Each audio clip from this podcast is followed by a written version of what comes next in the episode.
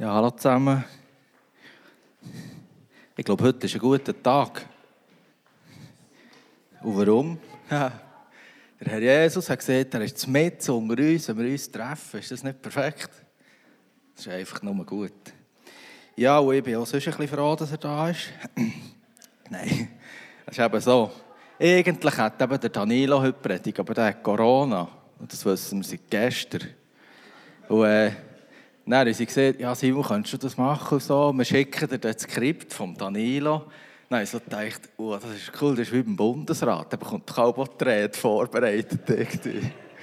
Ja, aber ich habe gemerkt, es geht irgendwie nicht. Und mir ist auf dem Predigt vorbereitet, irgendwie so am Beten und am Ringen und so dran mit Gott. Und am Schluss, es ist wie einfach seine Predigt halt. Ich kann die wie nicht, als hätte sie vorlesen Genau. Aber ich habe mich jetzt entschieden, dass ich einfach das erzählen, was ich halt jetzt in dieser kurzen Zeit, gestern Abend, heute Morgen aufs Herz bekommen Aber darum, es ist so gut, dass Gott da ist.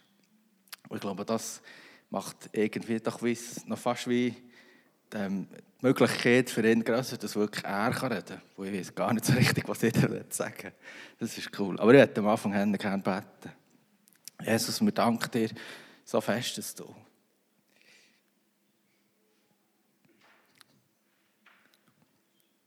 dass du so real bist. Merci vielmals, dass du da bist. Ja, ich glaube, das, was da heute Morgen stattfindet, hat noch so viel größere Tiefe und so viel eine weitere Dimension, als wir uns überhaupt vorstellen können. Es ist deine Gemeinde. Du siehst, es ist dein Liebe und du wohnst in deiner Gemeinde mit deiner ganzen Fülle. Hey, es ist wahnsinnig. Und wir beten, Heiliger Geist, dass du heute Morgen zu deiner Gemeinde redest. Und wir beten, dass du uns heute Morgen wie anstossest im Herzen, uns Sachen aufzeigst in unserem Leben, dass du uns ermutigst, dass du uns aber auch ermahnst, dass du uns auch zurechtweisest, was dran ist. Danke vielmals, Jesus, du bist so gut. Dir gehört alle Ehre und alles Lob und allen Dank. Halleluja. Amen. Amen. Ja, wir sind ja in, der, äh, in einer Predigreihe, wo es um Gebetsaltär geht. Ähm, die Vreni hat schon predigt über das und die Alena letztes Mal. Die Vreni hat ja darüber geredet, über unser Herz. Also so, ja, was ist dir wichtig in deinem Leben? Für was schlägt dein Herz? Was hast du für Wünsche in deinem Herz? Für was gehst du dein Leben? Für was gehst du dein Geld? Und, ähm, ich habe so eine Behauptung, dass wenn man unser Leben anschaut und schaut, für was dass wir Zeit investieren, sieht man dem mal wahrscheinlich auch schon recht, was uns in unserem Herz wichtig ist. Denke. Das war so das Erste. Gewesen. Und hier ist es darum gegangen, ähm, ob wir in unserem Herz wie den Platz haben, wo wir wie den Altar haben. Ein Altar kommt im Alten Testament wieder vor, wo Menschen Gott ähm, begegnet sind irgendwo, liest man doch viel, dass sie dort nachher einen Altar bauen. Und nachher haben sie dort Gott etwas geopfert. Und sie haben dort Gott Danke gesehen für sein Eingreifen, für das, was er gemacht hat. Manchmal haben sie aber auch einen Altar gebaut, wo sie um etwas bitten. Aber es war ein Ort, wo sie Gott begegnen wo sie mit ihm reden wo sie mit ihm sich verbinden und zusammen sind. Ich glaube, darum heisst die Predigserie Gebetsaltär. Die Frage ist jetzt, ja, haben wir in unserem Herzen, so wie ein Altar, ist in unserem Herzen Platz für das, dass wir uns gerne wieder Zeit nehmen, für dorthin zu gehen, für zu Jesus zu gehen, für mit ihm zu reden, für ihm unsere Zeit zu geben, unser Herz zu geben, unsere Wünsche zu geben, für ihn zu loben, für ihn zu danken, für ihm Opfer zu geben. Und das ist gegangen beim Herz. Und nachher ist die Predigt eben vor, vor äh, Alena, jetzt hätte ich fast gesagt, vor Daniela. Mit euch, die nehmen es so schwierig zum zusammen sagen, Danilo, hat er das nicht? Gut, Alena hat darüber geredet, über den Gebetsaltar Familie. Sie hat darüber geredet, ja, in unserer Familie gibt es eine Kultur und der Tier sagt man so, ja, was ist wichtig in eurer Familie? Lebt eure Familie vor allem für den Sport? Seid ihr dauernd unterwegs, irgendwie am Unihockey heilen oder am Shooten oder weiss doch nicht was? Das wäre jetzt wie etwas, das gross kann sein in ihrer Familie. Oder ist ihre Familie vielleicht gross wie, hey, wir wollen etwas erleben, wir gehen in den Europapark, wir gehen da etwas Cooles machen. Das ist alles cool, aber es zeigt wie etwas wie, ah ja, das ist wichtig in dieser Familie, das erlebt man. Oder ist in ihrer Familie vielleicht eben, um das ist in dieser Predigt gegangen, auch die Jüngerschaft wichtig. Ist es wichtig in dieser Familie, dass das Kind zum Beispiel wie eben den Altar lernen kennen, wie den Ort, wo man hergeht, wo man Gott begegnet, wo man den Kind mitgeht, hey, es gibt einen Gott, der ist so unglaublich gross. Er ist so mächtig. Und wir können mit allem, was uns irgendwie beschäftigt, oder mit allem, wo wir so dankbar sind, können wir echt zu ihm gehen. Wir können beten. Und die Frage war der, der Gebetsaltar, Familie, wie haben wir in der Familie so einen, so einen Platz und so einen Raum und Zeit halt für Jüngerschaft, wo wir das den Kindern weitergeben und wo wir so mit denen erleben. Wo wir vielleicht, ich weiß nicht, mit denen wirklich auch für die schwierigen Sachen beten. Also ich das. Genau. Und heute geht es um einen Gebetsaltar der Gemeinde. Und die Frage, die wir heute ein bisschen in uns Gedanken darüber machen, ist, was sieht das Gebetsleben über eine Gemeinde? Oder was passiert, wenn eine Gemeinde betet? Oder was passiert, wenn eine Gemeinde nicht betet? Und für das ähm, haben wir hier ein perfektes Musterbeispiel, nämlich die erste Gemeinde, die in der Apostelgeschichte beschrieben ist wie das die gelebt haben, wie das die das gemacht haben. Ich glaube, das ist so. Äh, für uns jetzt, 2000 Jahre später, ist es gut, wenn man gehen, wieder zurückschaut. Ja, wie war denn der? Ich habe mal so eine Geschichte gehört. Es hat mal einen helfen, das Dach decken. Ich glaube, es war sogar ein Pastor, der gestanden. Nachher hat es geheißen, ja, das war nicht so handwerklich begabt oder so, aber sie dann, ja, der hätte dort helfen und so. Nachher hat er die Dachlatte zuschneiden. Und nachher hat er die erste genommen und nachher hat er, statt dass er wieder gemessen wie lange sie müssen sein, hat er einfach die letzte und er hat abgesagt, draufgelegt und wieder angezeichnet. Und am Schluss, ihr könnt euch das vorstellen, als er die letzte gesagt hat, die war viel zu lang. Es ist eigentlich ein bisschen länger geworden, weil er an dem gemessen, was er vorher hatte. Und das ist ein gutes Beispiel für das. Ja, messen wir unser Gemeindeleben das, was wir jetzt so machen, messen wir an dem, das, an dem was gestern war. Nehmen wir einfach das, was gestern war, legen es jetzt auf unser Leben und sagen, jetzt machen wir es auch wieder so, machen da den Strich. Oder machen wir es anders, gehen wir wieder zurück, sagen, ja, wie müsste der Plan sein, wie lange muss das sein, dass es auf das Dach passt. Dann sagen wir, ah, das lesen wir da bei der ersten Gemeinde. Ach, so war es. Genau, um das ging es, wenn wir die erste Gemeinde anschauen. Und das ist noch spannend, hier sehen wir, ähm, wo Jesus ist in den Himmel gegangen ist, hatte eigentlich keine Ahnung, was dann herkommt. Also das Thema war ja noch so, wie, ja, befreist du jetzt Israel, dann kommt er schon gleich wieder, er hat schon gesagt, ich komme dann gleich wieder. Die wahrscheinlich denkt, ja, so bis in einer Woche oder so ist er dann vielleicht wieder da. Also ich hatte keine Ahnung, was passiert.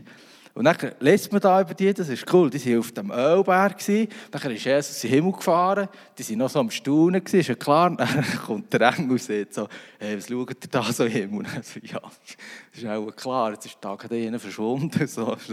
Ja. Und dann sie sind eben hestert hier nachher, was sie gemacht haben. Sie hätten der können sagen, wieso, oh nein, jetzt ist er fort, das machen wir jetzt. Äh, jetzt ja komm, wir wieder fischen oder wir machen, ich weiß doch nicht. Also ja, was hätte ich jetzt sie keine Ahnung gehabt. Und jetzt lesen wir eben das und das ist so, das ist so cool. Es heisst, sie sind von dem Ölberg zurückgegangen auf Jerusalem und als sie hineinkamen, gingen sie hinauf in das Obergemach, wo sie sich aufzuhalten pflegten. Nämlich Petrus, Jakobus, Johannes, Andreas, Philippus, Thomas, Bartholomäus und Matthäus, Jakobus, der Sohn des Alphaeus und Simon der Zelot und Judas, der Sohn des Jakobus. Und jetzt, diese alle blieben beständig und einmütig im Gebet und Flehen, zusammen mit den Frauen und Maria, der Mutter Jesu und mit seinen Brüdern. Ist das nicht cool? Jetzt ist Jesus in den Himmel gefahren, die keine Ahnung, was jetzt passiert. Jetzt sind sie in das Obergemach gegangen. Dachstock 5 war, glaube ich, die Adresse. Aber das ist geschichtlich noch nicht ganz belegt, ob das wirklich wahr ist. genau. Nein, äh, die sind dorthin gegangen und sich die, die haben getroffen zum Gebet und sie haben gebetet und gefleht. Dann denke ich mir so, ja, was haben denn die gefleht? Haben die gefleht, dass Jesus jetzt wieder zurückkommt? Oder, aber er hat ja noch gesagt, der Heilige Geist kommt. Ich kann mir vorstellen, die haben einfach gefleht, dass das passiert, was Jesus hat gesehen das passiert, nämlich, dass der Heilige Geist kommt. Und er hat noch gesagt, was sie gefragt ja, wie sollen wir denn beten? Er hat doch gesagt, ja, betet, dass mein Reich kommt und dass mein Wille geschieht. Ich denke, das haben sie gebetet. Hey, ist so krass, dann ist Pfingsten gekommen. Und als Pfingsten ist, ist durch. Es war so eine völlig neue Situation. So kurz vorher sind sie noch dort auf dem Ölberg gestanden, haben hochgeschaut und so gedacht, was sollen wir jetzt, also was kommt jetzt, wie geht es jetzt weiter? Jetzt ein paar Tage später kommt Pfingsten, da kommt wie eine Flamme auf jeden. Hey, die werden doof mit dem Heiligen Geist, die reden plötzlich in anderen Sprachen, die erleben etwas, die das vorher noch nie gehört und noch nie gesehen. Das ist völlig etwas. Die Leute sind zuerst gekommen, ich dachte, sie sind völlig durchgeknallt, die Spinnen. Nachher hat der Petrus predigt, kurz vorher ist er noch davon gesäckelt, weil er so Angst hatte. Aber jetzt war er so voll mit der Kraft vom Heiligen Geist. Er war jetzt so voll. Nachher hat er dort eine Predigt und die merken, oh, das ist krass. Wenn der Heilige Geist mit ihnen zusammen sich verbindet, das war der Moment, wo der Heilige Geist eigentlich gezügelt hat. Gegenwart von, von Gott war vorher nur im Tempel, im Allerheiligsten. Am Pfingsten war der Zügeltermin vom Heiligen Geist. Er hat zügelt vom Tempel, vom Allerheiligsten in die Gemeinde. Jetzt hat er gewohnt in den Herzen von allen Menschen. Das ist hundekrass. Und jetzt haben sie gemerkt, oh, was passiert jetzt? Jetzt ist wirklich etwas Neues gekommen. Jetzt ist der Heilige Geist, was passiert. So 3000 sind jeden Tag zum Glauben gekommen, die haben sich getauft und die sind auch da gestanden und dachten, oh, das ist aber richtig cool. Und jetzt, was lesen wir über die? Was haben sie gemacht? Sie hätten können sagen, jetzt müssen wir auch nicht mehr beten auf Lehen, jetzt ist es gut gekommen. Das würde ich vielleicht machen. Jetzt heißt es da später, sie verharrten aber in der Lehre der Apostel und in der Gemeinschaft, im Brechen des Brotes und in den Gebeten. Das ist cool. Also, auch wenn sie jetzt so etwas Grosses erlebt, haben sie verharrt im Gebet. Sie sind gängig noch da, sie haben gängig noch gebeten. Sie haben gesehen, ja, jetzt ist es schon schön. Man könnte jetzt sagen, ja, jetzt haben wir unsere 3000, jetzt müssen wir das einfach gut organisieren. Der Bartholomäus kann sein Excel starten und das auch erfassen. Und ja, aber das haben sie nicht gemacht. Sie haben verharrt im Gebet. Warum? Sie haben sich so danach gesehen, dass das passiert, was Jesus will, dass sein Reich kommt und dass sein Wille geschieht. Und ich glaube, in Jerusalem hat es mehr als 3000 Leute gehabt. Und ich glaube, darum haben sie weitergebetet. Weil sie gemerkt es hat noch so viel, die nicht dabei sind. Es hat noch so viel, die Jesus nicht kennen. Und das ist doch der Grund, warum Jesus ist auf die Welt kam, die Liebe zu den verlorenen Menschen. Das heißt doch so sehr, hat Gott die Welt geliebt, dass er seinen Sohn gegeben Das war am Schluss der Ausschlag, warum Jesus ist gekommen. Er ist gekommen, weil die Leute, die verloren sind, so geliebt haben. Das hat ihn bewegt, den Himmel zu verlassen. Und genau das Gleiche hat jetzt so die Leute aus dieser 3000er Gemeinde, das war die grösste dann. Genau das hat die Leute dann bewegt, weiterzuflehen und weiterzubeten und weiterzugehen. Und sie haben gesagt, es gibt noch mehr, die nicht gerettet sind. Es war das Herz, das voll Liebe ist. Es war das Herz, das voll vom Heiligen Geist war. Was heisst, wir haben 5, 5, die Liebe von Gott ist ausgegossen in unser Herz, der Heilige Geist. Das ist gäng so. Wenn der Heilige Geist etwas in unserem Leben bewirkt und bewegt, hat es gäng mit dem zu tun. Es hat gäng mit dieser Liebe zu tun von Gott in unserem Herz für die anderen Menschen. Und wenn wir Gott lieben von ganzem Herzen, dann werden wir die Menschen lieben von ganzem Herzen. Wir können gar nicht Gott lieben, ohne dass wir den Menschen unsere Liebe zeigen. Es funktioniert gar nicht. So wie dort, was heißt Matthäus 24 oder 25, heißt doch, am Schluss, wenn es gerecht ist, werden die Leute vor Jesus kommen. Und er wird sagen, geht weg von mir, der hat mich nicht besucht, als ich im Gefängnis war, der hat mir nicht das, der kennt das. Und dann sagen die so, hä, wann haben wir dich denn gesehen? Und er sagt, ja, das alles, was der, der geringste von meinen Brüdern nicht hat, das hat er mir nicht da. Das heisst, wenn wir Gott lieben, wenn wir das Herz haben, voll von seinem Geist, von dem, dann werden wir gegen uns den Leuten zuwenden. Und genau so hat jeder auch gemacht. Darum ist sie verharrt im Gebet, dass das Reich von Jesus kommt, dass noch mehr passiert. Ja, und nachher heisst es, dass, ähm, dass auch wo schwierige Situationen sich und wo Dummes ist passiert, es ist genau das Gleiche passiert. Sie haben wieder weitergebetet. Es gibt doch die Geschichte, wo der Petrus und Johannes im Tempel den Kranken geheilt und dann sind sie von der, von der Höchrat müssen, von einem Hohenpriester und so. Und dann haben die ihnen verboten, von dem zu reden und, so. und sie sind nachher zurück zur Gemeinde. Und die wieder genau das Gleiche gemacht. Ich meine, die hätten der können lange darüber reden. Ja, jetzt der Hohenpriester, wisst ihr jetzt wieder das? So wie bei uns in der Pause, auch beim Kaffee, da weiss jeder, wie das jetzt geht mit der Weltpolitik und so. Ein bisschen so, oder? So hätten sie können reden aber das haben sie nicht gemacht. Sie haben gebetet. Hey. Merci vielmals.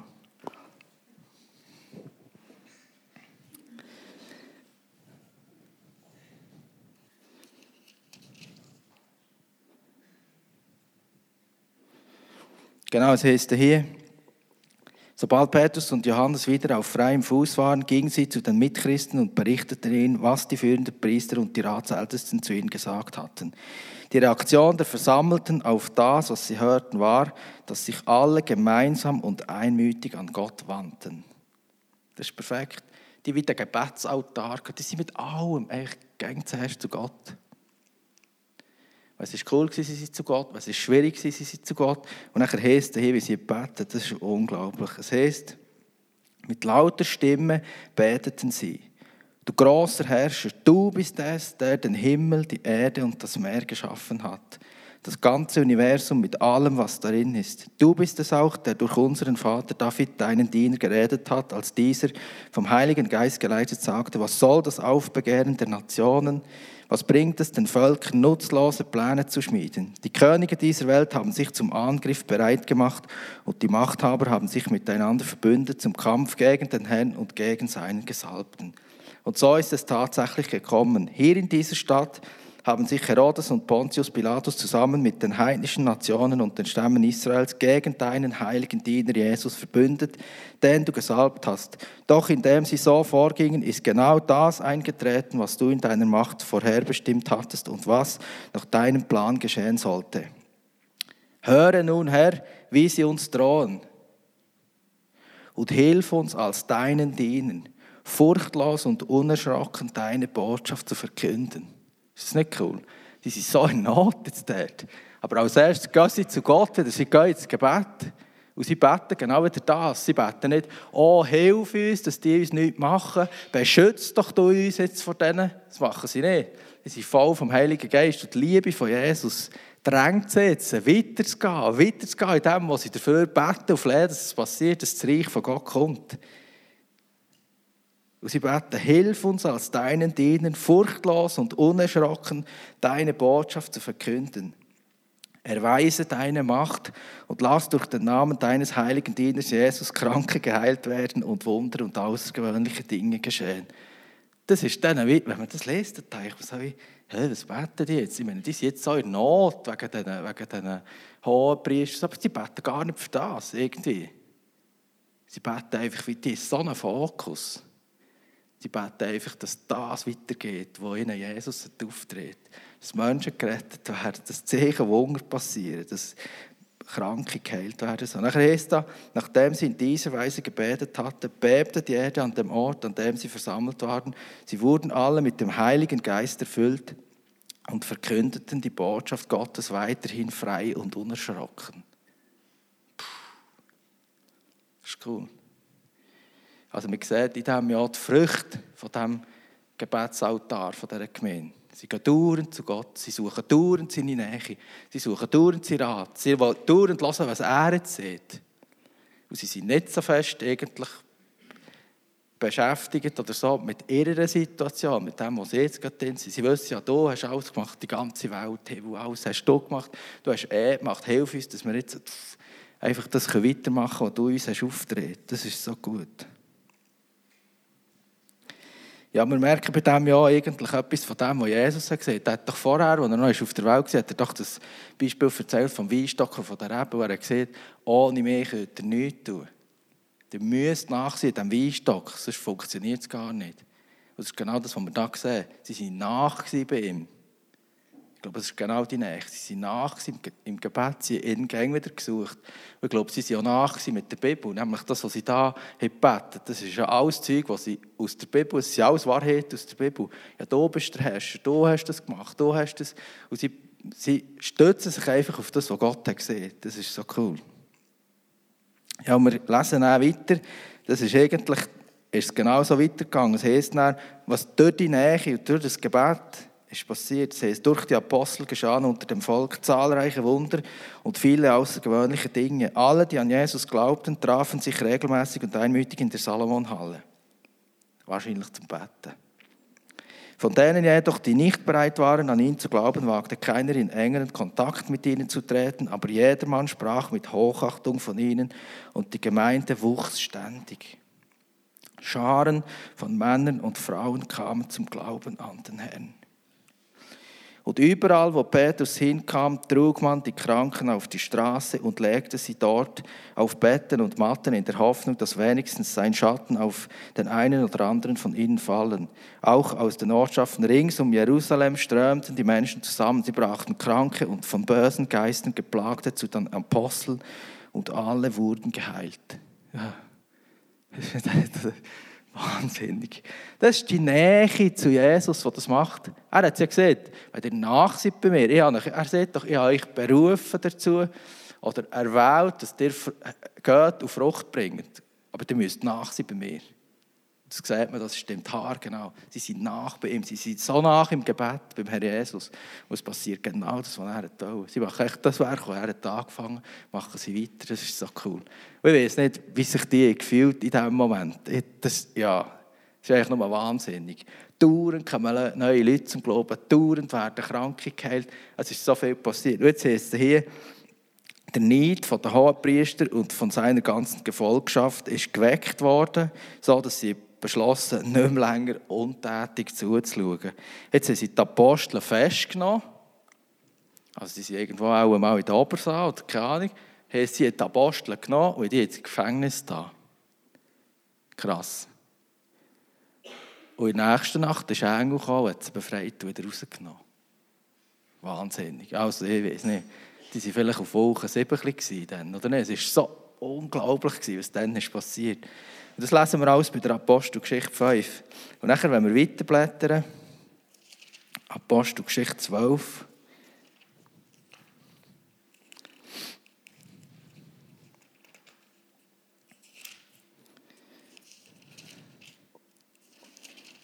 So.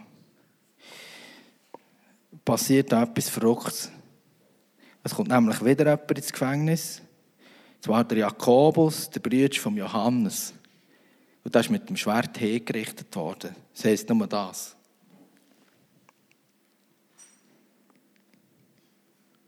Und wir lesen hier nicht, dass die Gemeinde betet, wir lesen nicht, dass dort irgendetwas Spezielles ist passiert, aber der ist einfach gefangen worden und Kopf ab.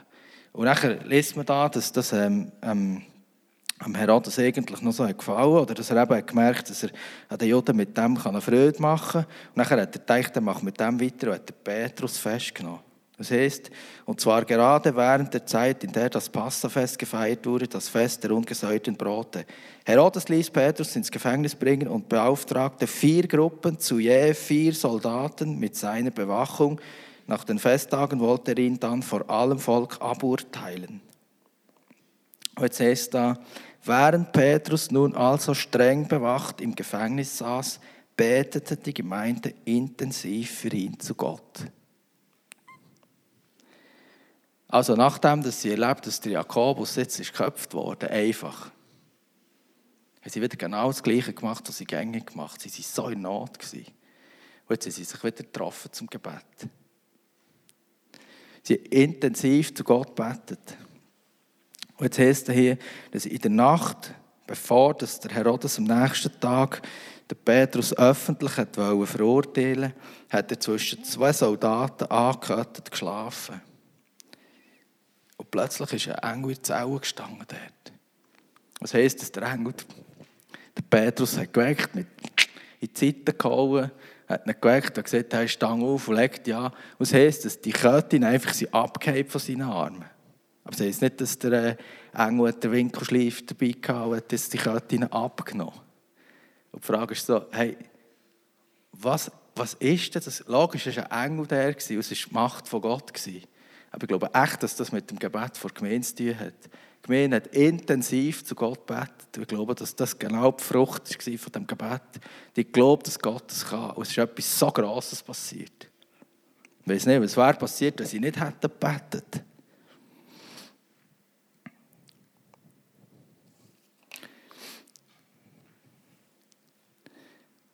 Ich weiß überhaupt nicht, wie viel Zeit sie noch haben. Fünf Minuten. Ha? Ich tue einfach. Ja. Ich werde noch ein kurzes Beispiel erzählen. Ähm, eben, das wäre jetzt das perfekte Maß von ganz am Anfang. Hey, weggemeint betet, weggemeint, gäng wieder zu Gott kommt. dann werden gewaltige Sachen bewegt und gewaltige Sachen möglich. Und ja, wir lesen auch von schlechten Beispielen. In der Offenbarung gibt es die sieben Cent schreiben an die Gemeinden. Und hier lesen wir von Gemeinden, zum Beispiel die Gemeinde von Ephesus. Hier sieht ihnen Jesus eigentlich so wunderbare Sachen. Also wenn man das liest, denkt man, hey, wenn Jesus das zu unserer Gemeinde würde sagen, es wäre also noch recht cool. Es heißt da, ich weiß, wie du lebst und was du tust. Ich kenne deinen unermüdlichen Einsatz und deine Ausdauer. Hey, was denkst du, der Chef das sieht beim Arbeiten? Ich kenne deinen unermüdlichen Einsatz und die Ausdauer. Das ist recht cool, nicht? Also da fühle ich mich am Hände geehrt wenn er das sieht. Nachher geht es aber noch weiter. Ich weiß auch, dass du niemand in deiner Mitte duldest, der Böses tut, und dass du die geprüft und als Lügner entlarvt hast, die behaupten, Apostel zu sein und es gar nicht sind. Ja, du hast Ausdauer bewiesen und hast um meines Namens willen viel ausgehalten, ohne dich entmutigen zu lassen. Das ist perfekt, nicht? Wow. Wenn das Jesus uns würde sagen, wir hätten so Freude. Aber es ist nicht das, was Jesus sich wünscht von seiner Gemeinde. Dass sie in dieser Ausdauer und in, dieser, in diesem Pflichterfüllen und in diesem Dingsleben, wo es heisst, doch einen Vorwurf muss ich dir machen. Du liebst mich nicht mehr so wie am Anfang. Erinnerst du dich nicht, wie es damals war? Wie weit hast du dich davon entfernt? Kehr um und handle wieder so wie am Anfang. Wenn du nicht umkehrst, werde ich mich gegen dich wenden und deinen Leuchter von seinem Platz stoßen. Das ist krass. Es sieht doch so gut aus. Es sieht aus, als wäre es so eine gute Gemeinde. Sie machen ihre Sachen so gut. Sie sind so fleissig. Sie sind so einem guten, sie machen so viel gut, aber sie haben etwas verlassen. Sie sind irgendwie wie abdriftet von dieser Nähe zu Jesus, wo Jesus hat gesagt wenn ihr nach seid bei mir, nach dem Weinstock, dann wird es gut kommen. Aber sie sind irgendwie in das, in das Machen verfallen oder so. Ich glaube ganz echt, dass das uns auch passieren kann. Und jetzt sind wir wieder wie ganz am Anfang bei der ersten Predigt, wo es ums Herz geht ja, haben wir in unserem Herzen Platz, wo wir wirklich Jesus die Ehre geben, die ihm gehört, weil er uns gerettet hat, weil er Gott ist, weil er heilig ist. Und wie ist es hier? Sind wir eine Gemeinde, die wirklich das Herz von Jesus sucht und seine Nähe sucht? Weil wir uns so fest wünschen, dass sein Reich kommt, weil wir nicht zufrieden sind mit denen, die da innen sind. Weil wir sagen, hey, es gibt uns noch so viel, die Jesus nicht kennen, wo wir so erfüllt sind von seiner Liebe und so gedrängt sind von dem, dass draussen Menschen sind, die ihn nicht kennen. Oder sind wir echt zufrieden hier und sagen, ja, aber es ist doch schön, wir sind doch gut, wir sind doch gesegnet und wir merken ja, dass Jesus da ist. Ja.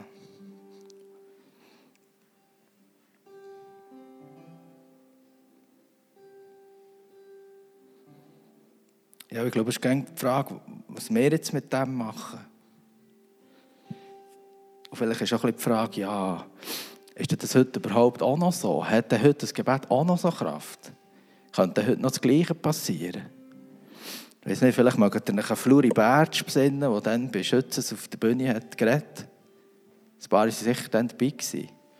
Der, der reist die ganze Welt zusammen und lehrt die Gemeinden eigentlich, wie man Jünger macht wie das neue Menschen zum Glauben kommen. Und wenn er der Vater anfängt über das Gebet und sagt, hey, das Gebet ist so wichtig. Das ist wieder Anfang des Gebet. Und dann hat er so das Beispiel erzählt, dass ein Pastor hat Wunder genommen und hat gedacht, ja, es nimmt mir jetzt Wunder, ob das Gebet heute noch das Gleiche bewirkt wie dann. Er hat es austestet. Er hat das Telefonbuch genommen, dann hat er die Namen rausgeschrieben dort. Hat er 80 Namen rausgeschrieben von Leuten, die er nicht kennt, hat es auf eine Liste geschrieben. Dann hat er eine zweite Liste gemacht, hat nochmal 80 Namen drauf da. Dann hat er die eine Liste bei sich daheim behalten. Und die andere Liste hat er seiner Gemeinde gegeben. Dann hat er gesagt, sie soll auf die Leute beten, drei Monate, aber die sie gar nicht kennt. Und dann, nach drei Monaten haben sie allen Leuten angerufen, von beiden Listen, 160 Leute. Das heisst da, von der ersten Liste, die man nicht hat betet, war eine Person bereit dass man vorbeikommt und über das Evangelium mit ihr redet. Eine. Die anderen auch alle gesehen, wenn wir nicht. So wie bei dem, der mich gestern beim Gaben gefragt hat, ich wollte CD kaufen. Ich dachte, ich bin auch so, ich habe gar nicht richtig gelassen, ich habe schon gesagt, nein, ich will nicht. Und von dieser Liste, die sie gebetet haben, waren 69 bereit, das Evangelium zu hören. Und 45 am Schluss mit sich beten. Hm. Das Gebet vor der Gemeinde. Ist krass. Das Gleiche haben sie probiert mit zwei Wohnblöcken. Für einen sie gebetet, für einen nicht. Nachher sind sie vorbeigegangen. Bei dem, was sie nicht gebetet haben, waren 10% offen und 90% verschlossen. Bei dem, was sie gebetet waren 70% offen und 30% verschlossen. Haben wir das doch schon so manchmal gehört, oder nicht? Dass das Gebet so eine Kraft hat und das ist so wichtig. Aber irgendwie vergessen wir es wieder. Wir sind doch dort, wo wir lieber selber tun, wo wir es lieber selber in die Hand nehmen. Ist schon ein bisschen so wie mit dem Winkelschleifer. So, ja, dann können wir etwas machen und etwas bewegen und so. Ja. Wie habe ich Buddha so krass erlebt? Ich habe mir so gewünscht, mit dem einen Kollegen über Jesus zu reden. ich dachte, Weihnachten wäre so ein guter Moment. Und ich war so in Not, es hat eigentlich nicht gepasst, du hast eigentlich nicht gegangen, ich einfach nicht können. Ich bin so verzweifelt an mir. Also ich dachte, hey, ich weiß nicht wie, ich weiß nicht, wie ich soll ich weiß nicht, wie ich soll sagen, ich kann nicht. Und Anfangsjahr habe ich gebetet und so gerannt beim Herrn Jesus und gesagt, hey, es muss etwas ändern in meinem Leben. Ich will unbedingt, dass die Leute Jesus lernen können, aber ich kann nicht. Es gibt so viele Momente, ich weiß gar nicht, wie ich soll ich weiß gar nicht, wie ich muss. Vielleicht kennt ihr das. Und ich glaube, er hat mir schon gezeigt, was muss ändern so unabhängig von dem, was wir hier behandeln, so, hat er mit mir über das Gebet reden. Das ist das, was wir schon einmal besprochen haben. Und er hat gesagt, oh, ich habe dir ein Mandat gegeben für die Leute, die du mit mir zusammen bist. Die beim Arbeiten, genau für die bist du verantwortlich. Du bist das Licht der Welt, du bist der für die. Und schau, gebe dir einen Schlüssel, Simon. Das ist das Gebet. Und das sind Türen, die kannst du nie auftun mit deiner Weise. Du kannst tausend Evangelisationsfilme schauen. Du kannst das Evangelium hinter sie für sie auswendig lernen. Aber das sind Türen, die kannst du nicht auftun mit deinem Fleiss, mit deiner Frömmigkeit. Das geht nicht. Du brauchst etwas anderes. Du brauchst Macht vom Himmel. Du hast einen Schlüssel für das. Das ist der Schlüssel vom Gebet. Hey, ich habe beten für die Bude beten für die Menschen, die ich mit ihnen zusammen bin. Ich habe gesagt, okay, Jesus, ich nehme das. Ich bete jetzt nicht mehr in erster Linie für eine Riesenerweckung in unserem Dorf, sondern ich bete jetzt für dort, wo ich jetzt heute bin. Und ich glaube, dass wenn ich im Kleinen treu bin, dass du mir aber gross, ja, ich nehme jetzt den Schlüssel und bete. Hey, und dann hat er mir geklopft gestern oder vorgestern, so wie eine Sau. Er klopft, ich werde auch so verrückt, wenn ihr klopft. Aber er klopft mich dauernd. Ah. Da habe ich mir Ort etwas geschaut, im Campi, er war hinten dran, in der Maschine drin.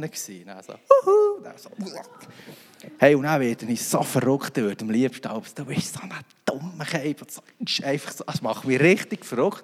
Und er feiert es natürlich jedes Mal, aber ich sage auch nichts. Ich sonst muss ich mich auch noch entschuldigen, aber eigentlich müsste ja. Ja, und dann haben wir so zusammen reden. Und ich habe so gesagt, ich werde so verrückt, ja, die ja nichts sagen und so ignorieren und so, aber wenn ich etwas würde sagen, würde ich etwas sagen, was ich nicht will. So.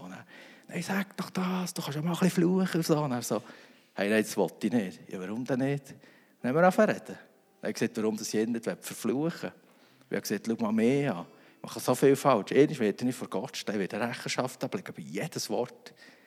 Hey, wenn ich jetzt nie einen Fehler gemacht hätte, ja, dann könnte ich vielleicht über dich so reden, was du alles nicht gut machst. Aber ich kann nicht im Fall. Ich kann nicht, das würde ich nicht machen. Hey, und dann hat es so ein gutes Gespräch gegeben. Es hat so ein gutes Gespräch gegeben.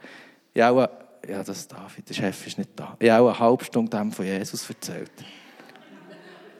Hey, ist auch 37 Bibelstellen vorgekommen. Und Jesus hat mir vorher daheim beim Betten, wo ich gesagt was soll ich machen, Jesus?